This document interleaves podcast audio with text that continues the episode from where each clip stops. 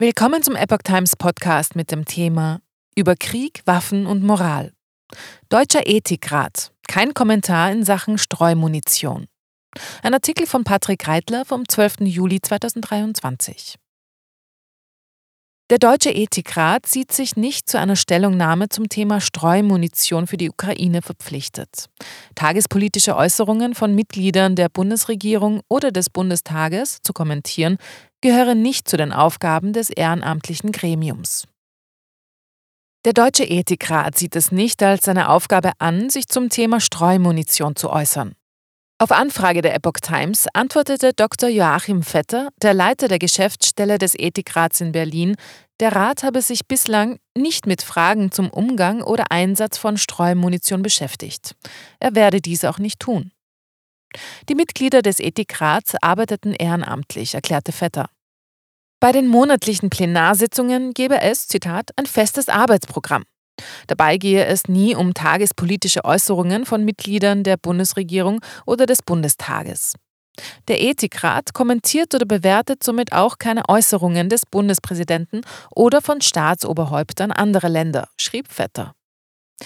Gemäß Ethikratsgesetz habe der Deutsche Ethikrat lediglich die Aufgabe, die ethischen, gesellschaftlichen, naturwissenschaftlichen, medizinischen und rechtlichen Fragen sowie die voraussichtlichen Folgen für Individuum und Gesellschaft zu verfolgen, die sich im Zusammenhang mit der Forschung und den Entwicklungen, insbesondere auf dem Gebiet der Lebenswissenschaften und ihrer Anwendung auf den Menschen ergeben, stellte Vetter klar. Bundesregierung und Bundespräsident. Keine Intervention wegen Streumunition für die Ukraine.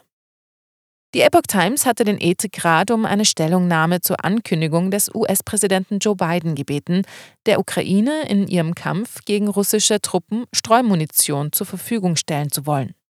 Außerdem wollten wir wissen, wie der Rat zur Aussage von Bundespräsident Frank-Walter Steinmeier steht, den USA dabei nicht in den Arm fallen zu wollen.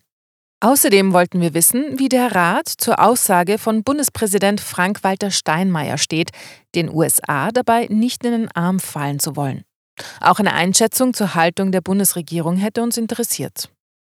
Zuletzt hatte mit Sebastian Fischer ein Vertreter des Auswärtigen Amtes auf der Bundespressekonferenz vom 10. Juli keine eindeutige Antwort auf die Frage gegeben, ob die Bundesregierung seit dem 7. Juli aktiv versucht habe, die US-Regierung von der Streumunitionslieferung an die Ukraine abzubringen. Dazu wäre sie nach dem Oslo-Übereinkommen vom Dezember 2008 eigentlich verpflichtet.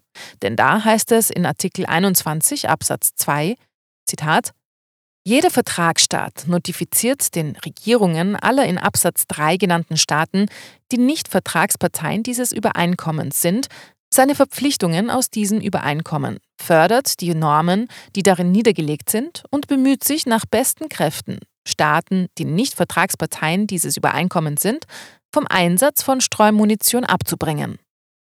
Kurz nach Bekanntwerden der Zusage aus Washington hatte lediglich Bundesaußenministerin Annalena Baerbock am 7. Juli in Wien gesagt, sie lehne den Einsatz von Streumunition ab. Regierungssprecher Steffen Hebestreit dagegen hatte das US-Vorhaben am selben Tag als legitim bezeichnet. Am 9. Juli hatte Bundespräsident Frank-Walter Steinmeier im CDF-Sommerinterview ebenfalls bekräftigt, den USA nicht in den Arm fallen zu wollen. Steinmeier hatte das Oslo-Abkommen zur Ächtung und zum Verbot von Streumunition 2008 in seiner Rolle als Außenminister mitinitiiert und eigenhändig unterschrieben. Damit hatte er Deutschland dazu verpflichtet, auch auf internationaler Bühne Bemühungen zu unternehmen, um auch Nichtunterzeichner des Abkommens von der Verwendung von Streumunition abzubringen. Davon wären unter anderem die USA, die Ukraine und Russland betroffen, denn diese Länder hatten sich nie an der Oslo-Übereinkunft beteiligt.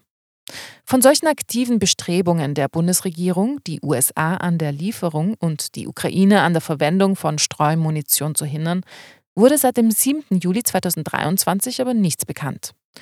Die stellvertretende Regierungssprecherin Christiane Hoffmann hatte auf der Bundespressekonferenz am 10. Juli lediglich betont, dass die Bundesregierung, Zitat, die Äußerung des Bundespräsidenten nicht im Widerspruch zu ihrer Haltung sehe. Der Ethikrat. Der Deutsche Ethikrat wurde Kraftgesetzes am 1. August 2007 als unabhängiger Sachverständigenrat in Berlin eingerichtet. Das Gremium besteht offiziell aus 26 Mitgliedern. Auf der Webseite sind derzeit aber nur 24 Mitglieder mit Foto aufgelistet. Zitat Neben seinen in Berlin stattfindenden öffentlichen Abendveranstaltungen der Reihe Forum Bioethik und seiner Jahrestagung führt der Deutsche Ethikrat auch außerhalb Berlins ganztägige öffentliche Veranstaltungen durch, hieß es auf der Webseite. Den Ratvorsitz hatte im Mai 2020 die Medizinethikerin Prof.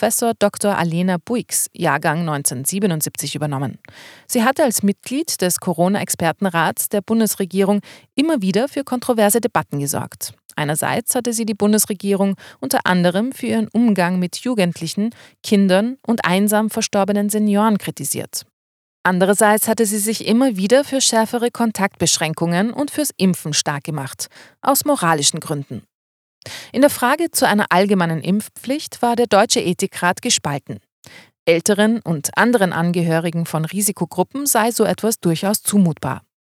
Zu den Aufgaben des Rats, Zitat, gehören insbesondere die Information der Öffentlichkeit und die Förderung der Diskussion in der Gesellschaft, die Erarbeitung von Stellungnahmen sowie von Empfehlungen für politisches und gesetzgeberisches Handeln für die Bundesregierung und den Deutschen Bundestag sowie die Zusammenarbeit mit nationalen Ethikräten und vergleichbaren Einrichtungen anderer Staaten und internationaler Organisationen, heißt es in der Eigenbeschreibung des Gremiums.